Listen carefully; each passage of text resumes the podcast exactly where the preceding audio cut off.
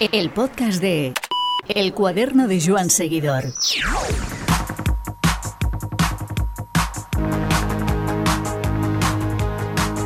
El Roger Adrià, que tuvo que dejar la vuelta a medias por un positivo COVID, es un ciclista cuyo techo está aún lejos. Así nos lo hace saber en una jugosa charla en la que pasamos de su precipitada salida de la Vuelta Ciclista a España a sus inicios en este deporte recién venido del fútbol. Rouget es una de las caras más reconocidas del Ken Pharma, en cuyo equipo ha dado el salto y crecido hasta ser uno de los corredores más apreciados del pelotón por su forma de competir. Su rendimiento no solo da presencia al equipo, también garantiza victorias de calidad y actuaciones de nivel, como varias que ya ha firmado en Francia. A pesar de sus 24 años, en medio de algunos prodigios que explotan mucho antes, no desconfía del futuro y todo lo bueno que tiene por hacer. Y es que para Rouget, lo mejor está por llegar. Este podcast cuenta con el patrocinio de tubalum.com, web líder en Europa en compraventa de bicicletas de segunda mano certificadas y revisadas por mecánicos. Si quieres vender tu bicicleta, súbela a Tubalum y en 48 horas te la tasan te hacen una oferta de compra directa. Ellos se encargan de todo. Los trámites recogen la bicicleta en tu domicilio y te hacen el pago en tu cuenta bancaria, sin tener que quedar con desconocidos. Si estás pensando en comprar o vender una bicicleta, tubalum.com.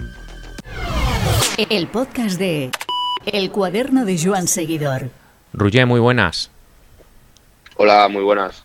Te enganchamos días después de, tu salida a la Vuelta Ciclista a España, eh, tu primera participación en una gran vuelta que se saldó con ese abandono forzado por el, protocolo COVID. Desde entonces has tenido mucha, mucho rato para darle vueltas a todo lo sucedido, Roger. Bueno, pues eh, sí que he tenido, sí que he tenido rato y, tiempo para, para, pensar en todo y más que nada, pues eh, ya eh, olvidarlo un poco en el sentido pues competitivo y, pensar que hay, hay aún carreras por delante de lo que queda de temporada y ya pues eh, intentarnos sacar la, espina en, estas carreras que quedan. ¿Cómo fue un poquito la secuencia de acontecimientos eh, esos dos, esas 24 horas eh, previas a, a vuestra salida de la carrera? Bueno, pues la verdad que no nos lo esperábamos porque eh, en ese momento ninguno habíamos tenido síntomas ni, ni nada y pues en el, en el, en el test que hace cada día de descanso la organización pues eh, doy positivo junto con algunos compañeros y, y nada, eh, se hace un PCR para confirmar y para ver la carga. Y en, el, en este PCR vemos que tengo una carga muy alta y pues no se me permite salir una carga muy alta. Es algo que mm, es al menos la, madre del cordero, ¿no? El, tema de la carga y que no siempre queda claro quién la tiene alta, quién la tiene baja, quién la tiene media. Eh, plegat, como diríamos en Cataluña, em, un poco lioso, ¿no? Incluso em, habiendo pasado el proceso que tú dices que has pasado. Sí, es, es, es todo un poco complicado en general todo, todo lo que se relaciona con el COVID, la verdad que eh, pues quieras o no, desconocemos muchas cosas de cómo funciona la enfermedad e incluso a veces los protocolos, pues eh, ni nosotros mismos sabemos, sabemos eh, del todo cómo, cómo son, pero bueno, para eso están los médicos, tanto de la carrera como de los equipos, para determinar esos valores, ¿no? Que dices a lo complicado que ya es el ciclismo de por sí, a la humildad que este deporte te transmite, que un día estás arriba y otro abajo. La prueba la tuvimos el otro día con Roglic, que en pleno frenesí de un ataque al final acabó por los suelos y tuvo que abandonar. A esa humildad que te imprime el ciclismo y lo inestable que es todo, eh, gestionar esta situación de COVID no es sencillo, ¿no? No, es, yo creo que es eso, lo más, lo más complicado es gestionar el, el día a día y el, por ejemplo, estar eso en una vuelta a España y pues sinceramente no tener ningún control sobre si mañana vas a poder eh, salir en la etapa porque todos hacemos lo mismo, todos hacemos la misma carrera, vamos al bus, vamos al hotel, no nos juntamos con nadie y nunca sabes dónde, dónde puedes cogerlo. Y eso genera mucha ansiedad a, todos los corredores, a todos los equipos, al staff y es algo que, que se vive, pues sí, eso, con, con ansiedad, como digo, porque al final, no, por mucho que queramos eh, intentar controlar todo, mascarillas, gel, tal, eh, está claro y es evidente que, que no lo controlamos para nada y, y cada día pues puedes tener sorpresas. Una ansiedad que si hemos de personificarla en alguien y en algún momento fue en Juan Joroz esa mañana de, de vuestra salida, ¿no? ¿Cómo viste aquel vídeo? Mm, bueno, evidentemente pues yo ya había hablado con él y, y él estaba afectado, como es lógico, ¿no? Al final es, el equipo está debutando en, en la primera grande y que el, a los 10 días eh, pues se te vayan tres corredores para casa eh, con COVID, eh, dos de ellos sin absolutamente ningún síntoma, eh, pues te, bueno, pues al final es lo que vimos reflejado en Juanjo.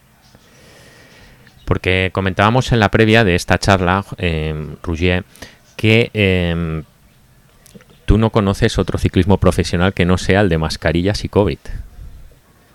Claro, yo ya pues pasé a profesionales en 2020.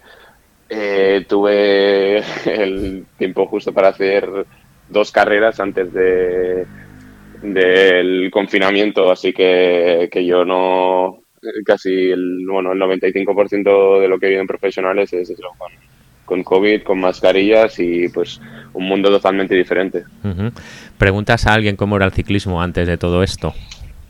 Bueno, pues sí que se comenta muchas veces. Dicen, me acuerdo en la vuelta, ¿no? Alguno decía, guau, se ha ido a la mierda el ciclismo porque ya no es todo como antes, ya no hay, ya no te puedes juntar con gente.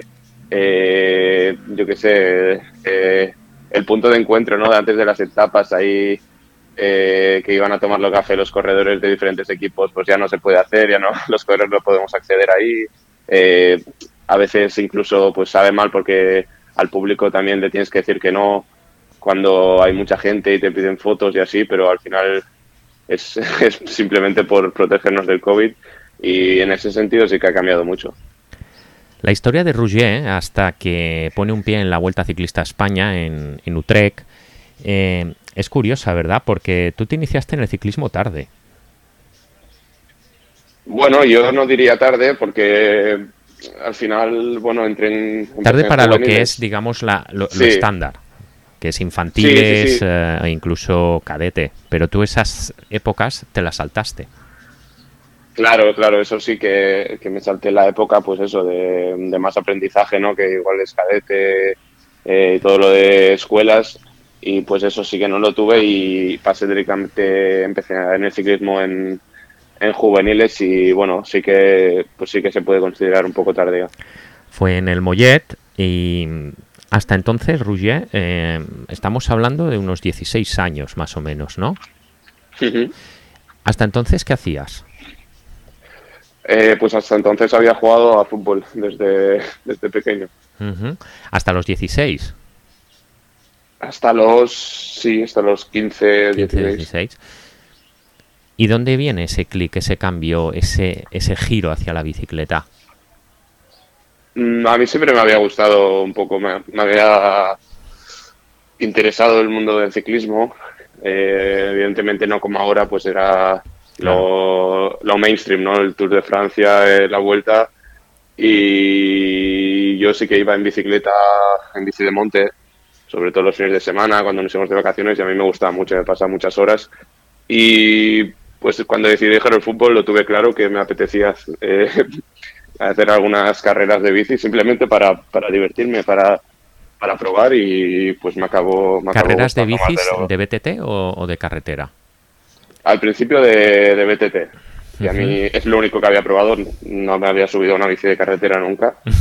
y, y, a raíz de que mi hermano se compró una, mi hermano mayor, uh -huh. pues me la dejó probar y nada, dando dos vueltas al lado de, de casa, pues me, me, gustó mucho y les pedí a mis padres que me compraran una. Entras con el Mollet y, y rápido empiezas a destacar, ¿verdad? Sí, desde el principio creo que me adapto bien a, al, al, ciclismo de carretera eh, y bueno, ya ya, bueno, no pienso ni mucho menos en, ser profesional ni, nada de eso, simplemente voy a correr y, me divierto, pero sí que sí que soy consciente de que, de que tengo capacidades. Pero no siempre las capacidades eh, son, son lo único, no, no siempre no, eh, nunca eh, las capacidades son lo único que, se requiere de un corredor, sino también, como tú bien dices, esas fases de aprendizaje y lo tuyo ha sido un aprendizaje sobre la marcha, ¿no? Sí, sí, sí, sobre todo, como te digo, pasas, hay un momento que pasas, bueno, a mí me pasó en, en sub-23, yo creo, sobre todo, que pasas de, pues de pensar en divertirte, en, montar en bici, en ir a las carreras a, a jugar, ¿no? A ya pensar, ostras, que quiero ser quiero ser profesional, me gustaría vivir de esto y no sé, ver las carreras profesionales y me gustaría estar ahí, como en la vuelta, por ejemplo. Y ya te lo empiezas a tomar más en serio, pues entrenas, entrenas más, en las carreras corres con más cabeza, pues cambia todo un poco. Al principio, cuestiones de estrategia, circular en pelotón, descensos, cuestiones que, que se aprenden y, algunas son innatas, pero otras se desarrollan en esas edades en las que tú, por ejemplo, estabas jugando a fútbol, eh, ¿te resultaron muy complicadas adquirirlas? No, sobre todo lo que más me costó, bueno, no es que me costara más, pero sí que, pues lo que te digo, al final corría un poco sin cabeza y hmm. tácticamente sí que me costaba un poco, pero por ejemplo los descensos no tenía ningún problema, al revés, creo que siempre se me han dado bien porque, bueno, como te he dicho antes, sí que hacía BTT eh, mucho y, creo que sí que es algo un poco innato el tema del descenso. Y luego el circular en pelotón, pues eh, evidentemente es probablemente de las cosas que más cuesta cuando empiezas en el ciclismo, pero si tienes habilidad con la bici yo creo que se acaba, se acaba cogiendo rápido el truco a los que lo vemos desde arriba y por ejemplo cuando tenemos alguna toma de helicóptero nos parece casi un milagro de que el rebaño no descarríe cada dos por tres. Sí, sí, sí. Y nosotros mismos en, el pelotón muchas veces vas, vas ahí que va a 50, 60 por hora y, vas a un centímetro del, lado y dices, madre de Dios, aquí como, como nos tequemos el manillar alguno, la que se puede liar, ¿no? Y a veces sí, sí que incluso lo piensas decías cuestiones eh, de estrategia y demás, eh, por ejemplo, una de las, de las cuestiones que, también cuesta entender en el ciclismo eh, de inicio es que el equipo es muy importante, ¿verdad? Muy importante.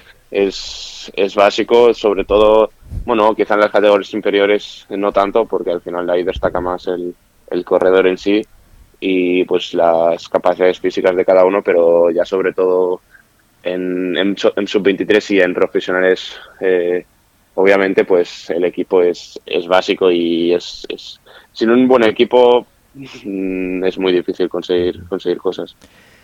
Para ti hay un campeonato de España que es fundamental, que es aquel en el que haces una actuación eh, que comentándolo con, técnicos de la catalana y demás, eh, nos recordó mucho a la de Marsule en, en Bilbao, ¿no? Enlazando desde atrás, poniéndote adelante y al final yéndote solo con la mala suerte de que en el descenso final te caíste. ¿Cómo recuerdas aquella carrera? Pues esa carrera, mira, venía de la semana anterior de correr el, Giro Sub-23 y no había tenido para nada una buena carrera y había estado pues una semana como un poco triste, ¿no? Decepcionado con, con mi carrera y fui allí con la intención de, de ganar y de pues de demostrar ¿no? La, lo que yo creía que, tenía dentro. Y pues los campeonatos de España suelen ser carreras un poco un poco raras y locas que se suele ir una escapada y, es difícil de controlar y pues pasó ese día no se fue una escapada muy grande y, y nosotros la selección catalana no teníamos a nadie. Y cuando iban a tres minutos pues eh, decidí arrancar yo del pelotón y, y cogerles y pues bueno tuve tuve la suerte de tener buenas piernas ese día y poder hacer una, buena carrera. Toda tu trayectoria, tanto sub-23 como profesional, está vinculada a la familia de Galivier, eh, Lizarte y ahora que en Farma. Eh, ¿Cómo fue tu entrada en el Lizarte? Pues entré em, desde el Huesca La Magia, que en ese momento era un equipo pues que tenía... su órbita. Sí, eso es, se conocían los, los directores de ambos equipos y, pues era un poco de tradición, ¿no? Ya que cada año pasara algún corredor a, al Lizarte y pues eh, allí pude, pude entrar al Lizarte y hacer tres años en, en Sub-23 que, que, como dices, pues eh, me hicieron aprender y crecer mucho como corredor crecer mucho como corredor. Nos comentas eh, qué diferencia había del Adria que entró en el Lizarte al que salió y dio el paso definitivo al Ken Pharma. Pues una diferencia abismal, sobre todo, bueno, en, muchas cosas, físicamente, como es obvio, y mentalmente la forma de afrontar las todo, ¿no? Las, las adversidades, eh, todo. En general, pues yo creo que cambié ya no solo como deportista, sino también como persona. ¿Cómo es esa casa, la estructura Lizarte barra Ken Pharma?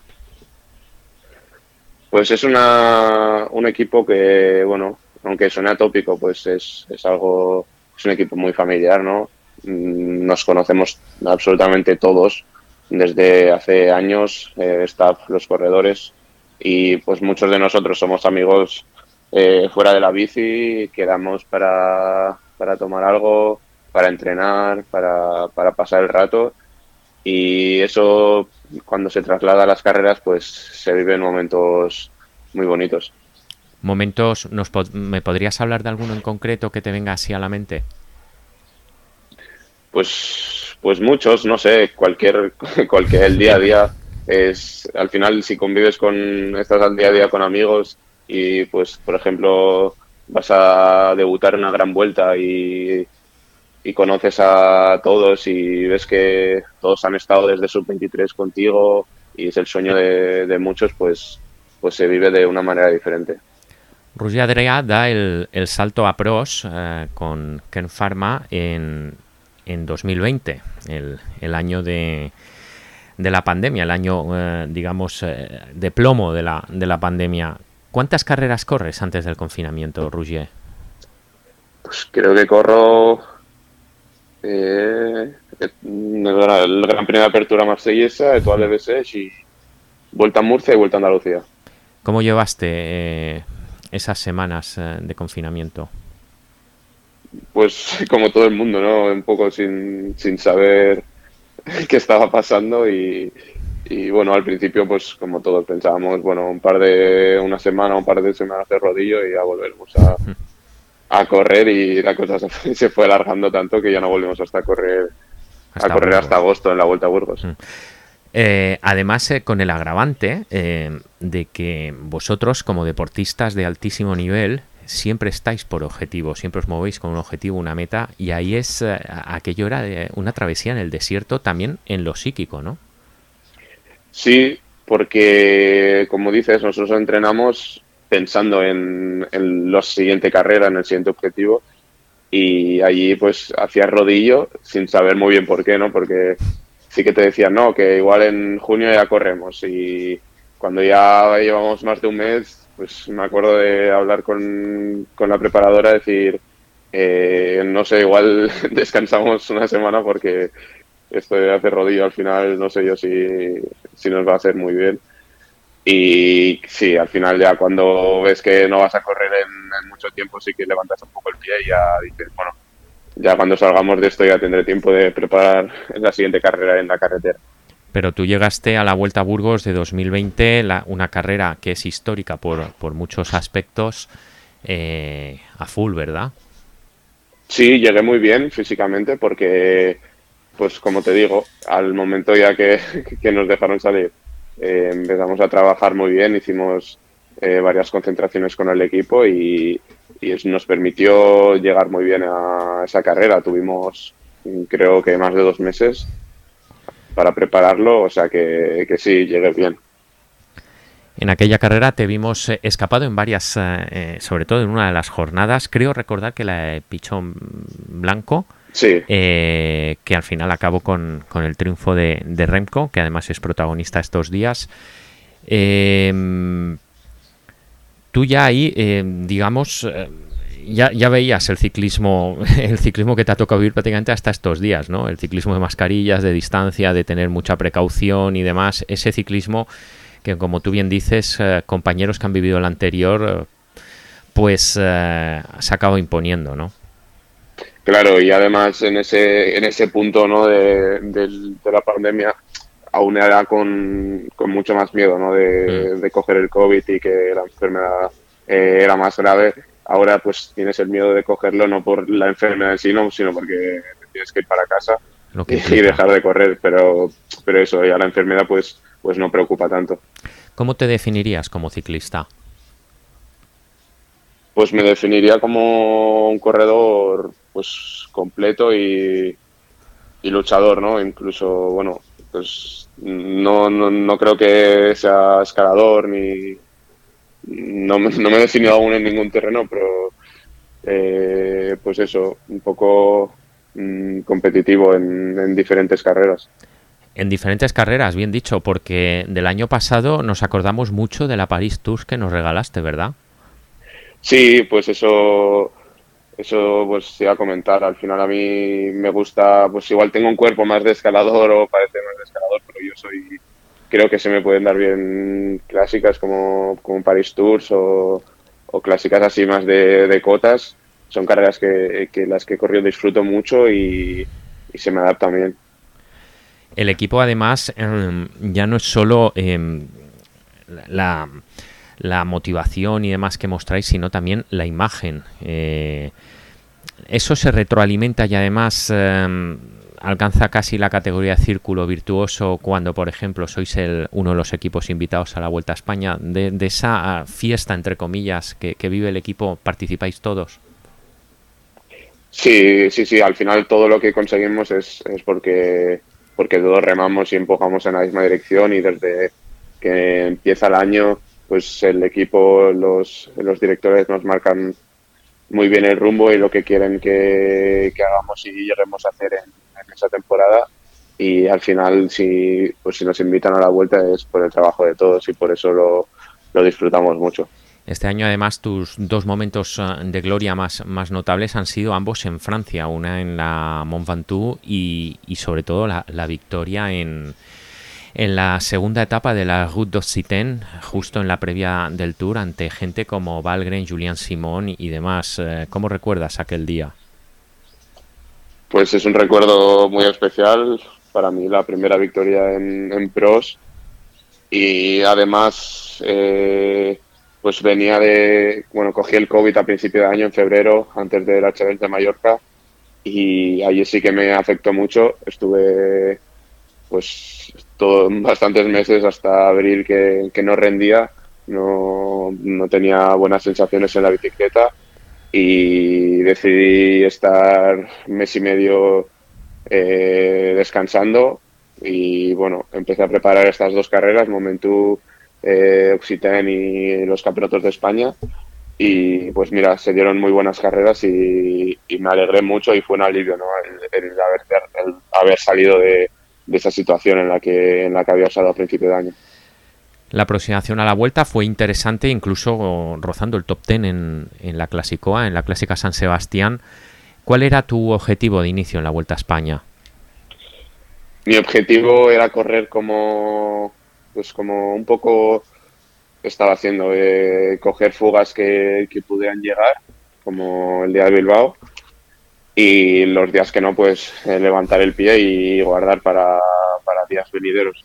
Esa era un poco mi, intención para la carrera.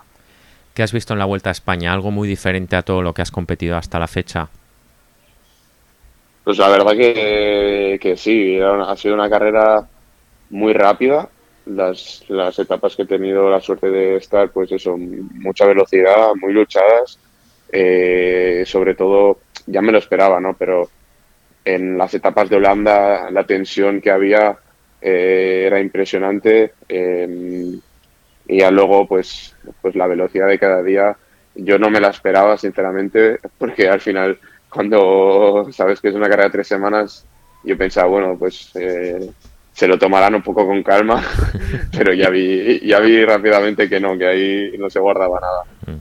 Y sobre todo es eso, ¿no? El, la recuperación, cómo te ibas viendo, en, sobre todo de esas palizas que tú bien dices, ¿no? Las, las etapas eh, neerlandesas, el viaje a España, el estar en la escapada en la etapa de Bilbao, ir empalmando todas las llegadas en alto en, Asturias. Eh, ¿Cómo, ibas, eh, ¿Cómo iba admitiendo tu cuerpo toda esa sucesión de esfuerzos?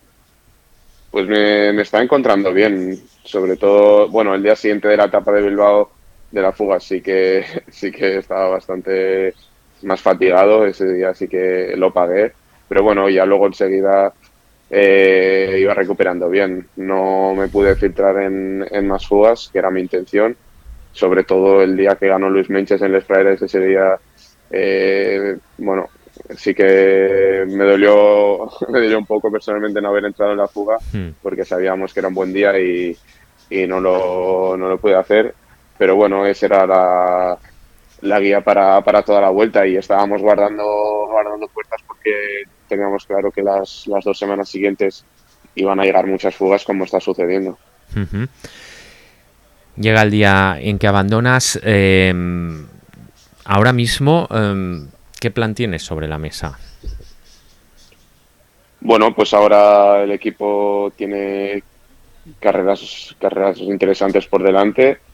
Eh, está el Tour de Eslovaquia, el Tour de Croacia y varias clásicas italianas. Eh, que, bueno, mi intención es sobre todo en estas clásicas de Italia de, final de año, pues eh, llegar en, buena forma y hacer un buen papel.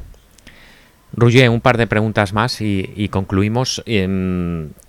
Tú debutas en, 2020, mm, destacas mucho en la Vuelta a Burgos, eh, en la cual el pelotón se vuelve a encontrar después de, de la parte dura de la pandemia y el confinamiento que, con ella vino. Eh, y desde entonces has coincidido mucho con un ciclista llamado Remco Evenepoel, que está en vísperas eh, de poder ganar su, la, Vuelta a España. ¿Cómo es correr al lado de un ciclista, primero tan joven y segundo que para los que lo vemos desde fuera, entre comillas, intimida tanto? Pues sí, es como tú has dicho, no intimida al final, bueno, subes puertos. Eh, me acuerdo de una de las primeras etapas de la vuelta que íbamos subiendo Opacua y bueno, pues ese, ese ritmillo ¿no? que ya pone el pelotón, que se va quedando sprinters, tal, que bueno, no vas a tope, pero ya no se va fácil y ves a corredores como Benepool, como Roglic, que van con la boca cerrada y, y piensas, hostia, como qué facilidad ¿no? para, para correr así. Pero bueno, son súper dotados y, y, el ciclismo creo que ahora mismo se está disfrutando mucho. Ha cambiado a, a un ciclismo mucho más ofensivo y es, es, más vistoso para el espectador. Y la última, Rougier, tienes 24 años. Hay chavales que con 24 años ya tienen un palmarés importante. 24 años para los que llevamos muchísimo tiempo en este negocio, los que ya tenemos una edad. Eh, era la edad eh, previa a explotar, imagínate lo que han cambiado las cosas. Eh, ¿Tú cómo te ves con esta edad viendo los que explotan tan pronto en un deporte que dicen que es de fondo y que mm, la, historia dice que se explota más tarde? ¿Tú cómo te ves en, medio de, tantas versiones respecto a la edad idónea para que un ciclista sea, entre comillas, o esté en su mejor momento? Bueno, pues la edad, la edad idónea es la de la de cada uno y cada uno tiene su progreso, su, su vida y, unos explotan antes, otros más tarde. Ahora se está dando la situación de que mucha gente explota antes porque las formas de entrenar y de prepararse desde jóvenes pues han cambiado mucho. Antes no era profesional en juveniles y ahora lo son y pues eso hace que se acorten las, los años de, de madurez y lleguen antes a dar niveles, aunque no quita que, pues eso, con las con 19, 19 años Ayuso o, Carlos Rodríguez o Poacar cuando ganó su primer tour o hizo pues en la vuelta, son edades de, de superdotado y de, y de lo que son, ¿no? Superclases. Pero bueno, eh, yo en, personalmente pienso que, que aún no he llegado ni mucho menos a, a mi a mi madurez deportiva. Como has dicho, mi carrera es diferente, empecé más tarde, también he pasado a profesionales más tarde, así que bueno, vamos dando pasos, cada uno, cada uno los suyos y, simplemente eh, pues llegar cada uno lo más lejos que, pueda. Es que es la percepción que tenemos desde fuera, Roger, el, hecho de que ver eh, chavales tan jóvenes triunfar tan pronto da la sensación de que los que por madurez, por físico, por tradición o por mentalidad, em, pues tardáis unos años más, a veces desde fuera no sabemos cómo os afecta o cómo puede pesaros en la moral, pues, pues ver pues esta, esta realidad que se está imponiendo en el ciclismo. Sí, es, es difícil a veces eh, convivir porque eh, claro que no nadie quiere que le ganen chicos cinco años más jóvenes o, o no es que no quieras, pero bueno, tú también querrías ganar con, con 23 años o con 22, pero pero como te he dicho, cada uno explota cuando explota y pues mira, si yo hago la carrera de los 26 a los 35, pues genial, y si ellos la hacen de los de los 20 a los 30, pues será lo mismo, lo único que 5 años unos que, unos que otros y ya está. Esperamos que así sea, verte hasta los 35, Rugia. Muchas gracias por el rato que nos has dedicado. Muchas gracias a vosotros, un abrazo.